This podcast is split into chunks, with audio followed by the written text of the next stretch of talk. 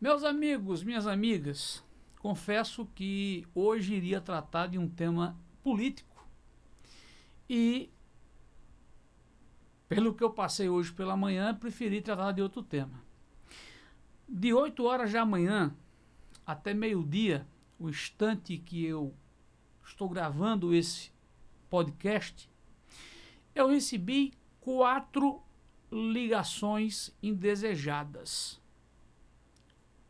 Todas elas. Uma queria me vender mais crédito no cartão. Duas queria me vender um plano de saúde. Três, um empréstimo consignado. E pasmem, até para fazer plano funeral eu recebi ligação. E eu acho que você que está me ouvindo agora, está me assistindo, passa por isso todos os dias. Todos os dias. Se não você, quando você bloqueia, eles ligam de outro número. Se você não atender, ligam para sua mulher. É algo assim inacreditável. E dentro desse contexto, é, há uma preocupação muito grande. Primeiro, como eles têm acesso aos nossos dados. Por quê? Eles tratam só com as pessoas que têm o nome limpo, que não estão no SPC e no Serasa, porque se ligar para quem não tem um nome limpo, não adianta vender. Dois, pelos planos de saúde que eles querem vender, o valor, eles também sabem qual é a sua faixa salarial. Enfim, é um tormento diário de ligações que você recebe para poder comprar alguma coisa. E vou repetir, é verossímil, você que está me assistindo aí sabe, tem certeza de que isso acontece. Eu vou repetir, só hoje me ofereceram um cartão de crédito, um plano de saúde, um empréstimo consignado e um plano funeral. Aí você me diz, mas o que é que pode ser feito?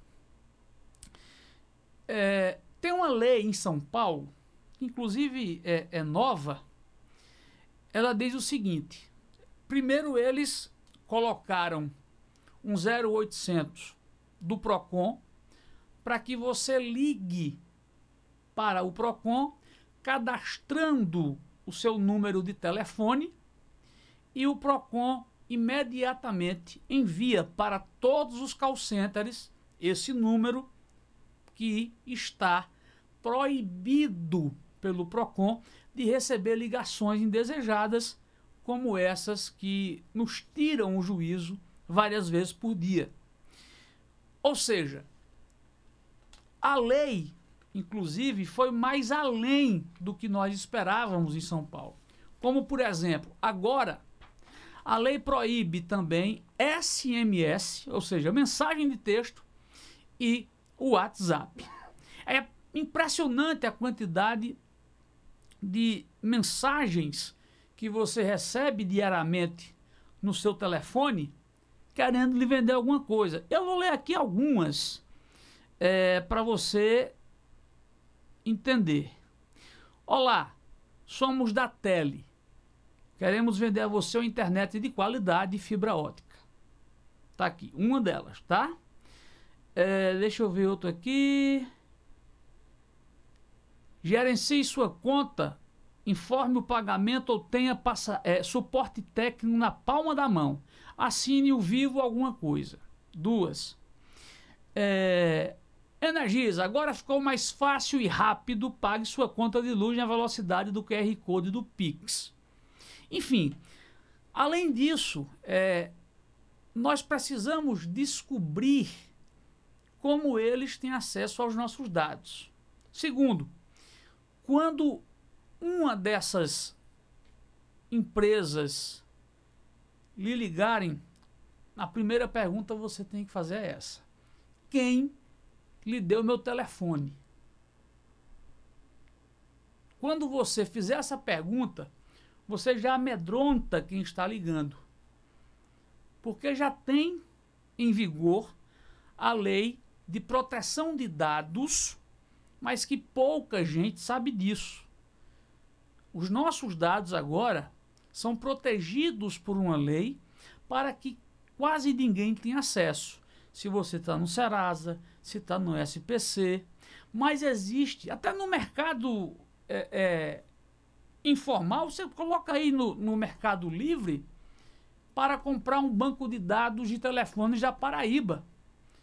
Tem lá para você comprar uma merreca.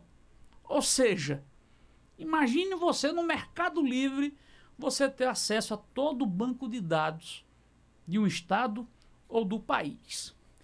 E assim como São Paulo, que agora proibiu inclusive, além das ligações SMS, o WhatsApp, a legislação estadual que poderia algum deputado de, da Paraíba entrar com algo parecido, em São Paulo ela já valia para ligações de telemarketing, tá?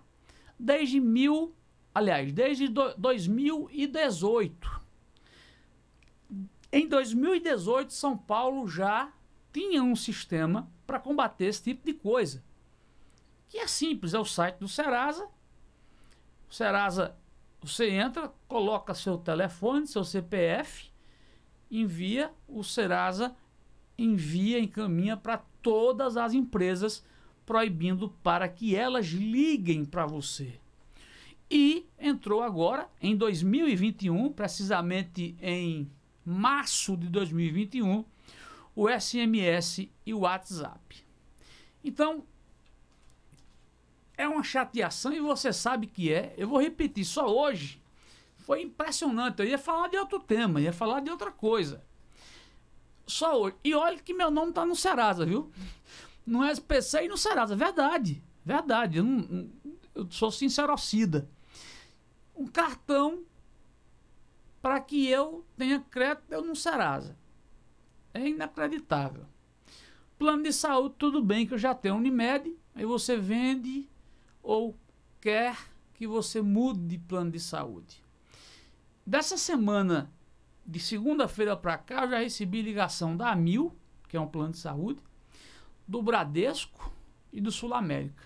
Só essa semana. Empréstimo consignado, como é que você empresta consignado a alguém que sequer tem um emprego público?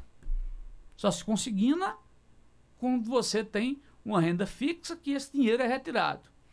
Mas o que mais me maltratou foi um plano funeral. Queriam vender uma coisa para depois que eu morresse. É pau.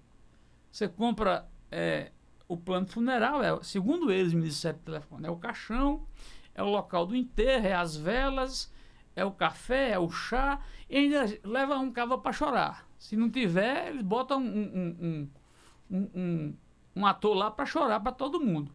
Mas o assunto é sério. E aí nós precisamos que os paraibanos se debrucem sobre isso, os nossos representantes, os nossos parlamentares corram contra isso para que nós possamos ficar livres desse tipo de chateação.